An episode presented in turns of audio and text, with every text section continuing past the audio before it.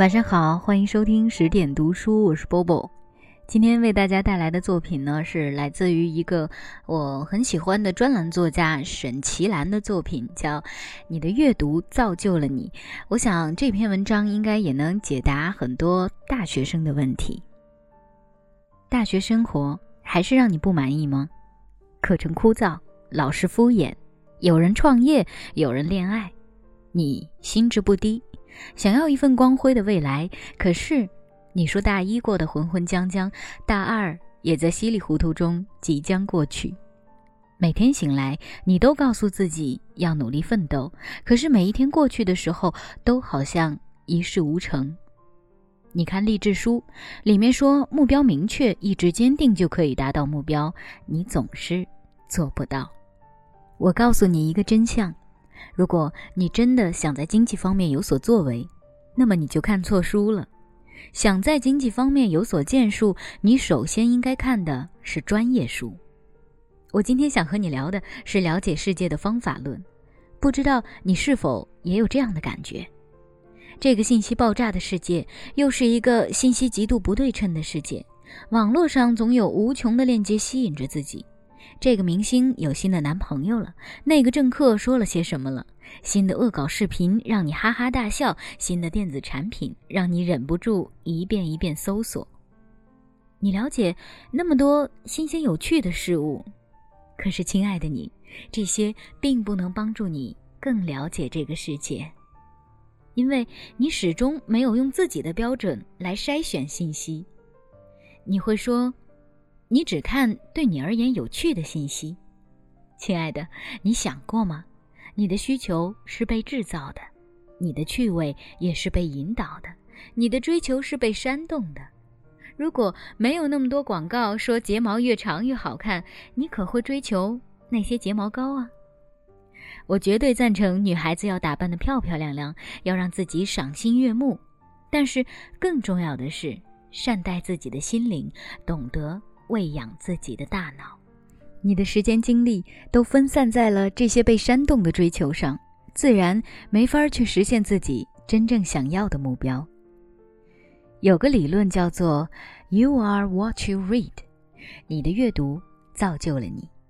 如果整天徘徊在明星的博客上，那么更适合你的是职业娱乐记者。你说对经济有兴趣，你要看的是学者们的善作。财富人物的专访或许可以让你心潮澎湃，却不能让你的思想更锐利。关于文化，你要明白自己是想玩票还是真心的热爱文化。如果只是觉得文化是个很好的消遣，那么看看欧洲文艺电影，听听摇滚，翻几本装帧设计精良的小说，大概就够了。如果真心想投身于文化，要做的功课就多了。无论是维基百科，还是谷歌，还是百度，都远远不够。你要去的地方是博物馆、美术馆、图书馆。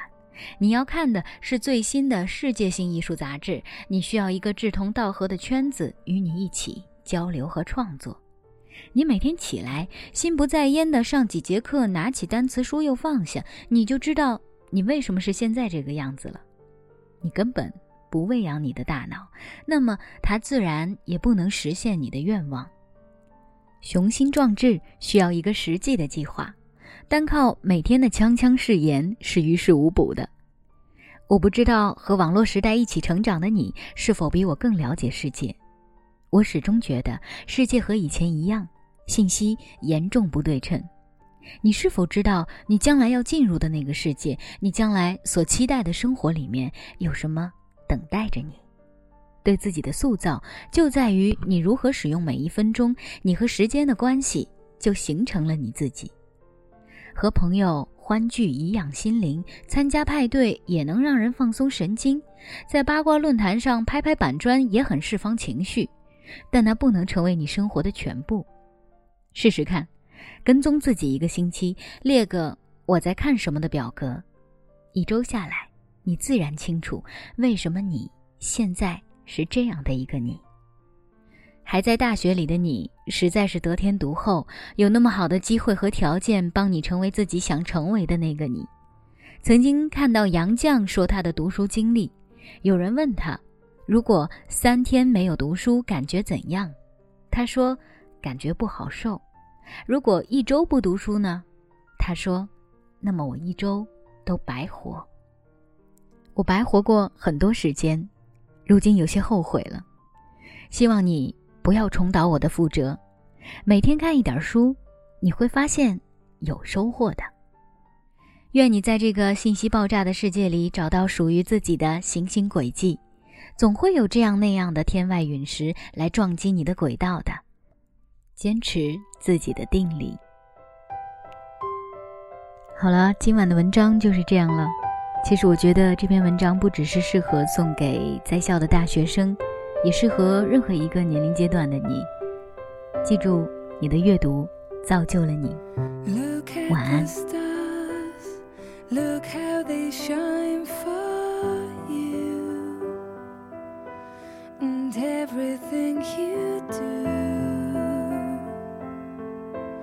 How they were all yellow.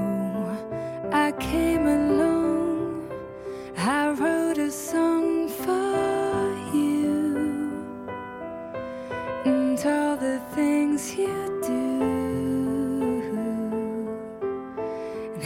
called yellow. So then I took my time.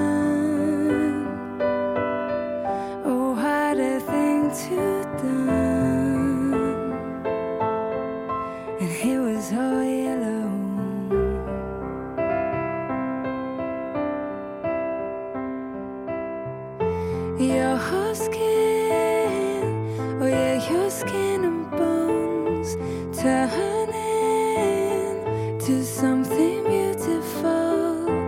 You know, you know I love you so. You know I love you so.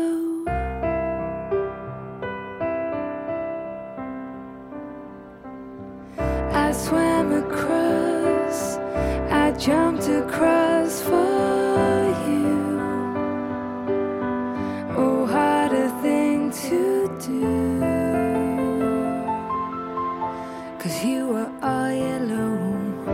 I drew a line, I drew a line for you. Oh, what a thing to do. And here was all yellow.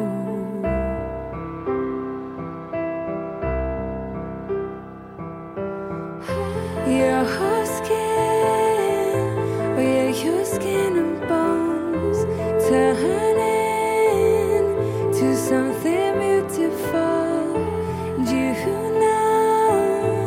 for you I bleed myself dry.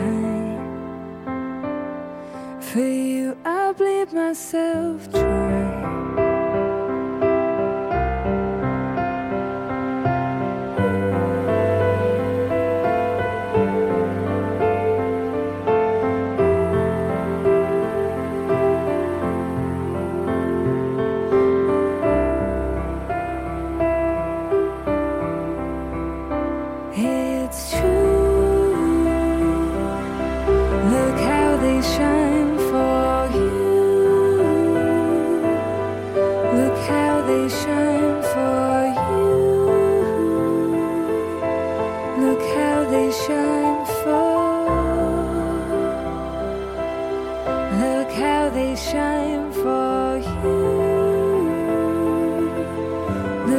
they shine for you.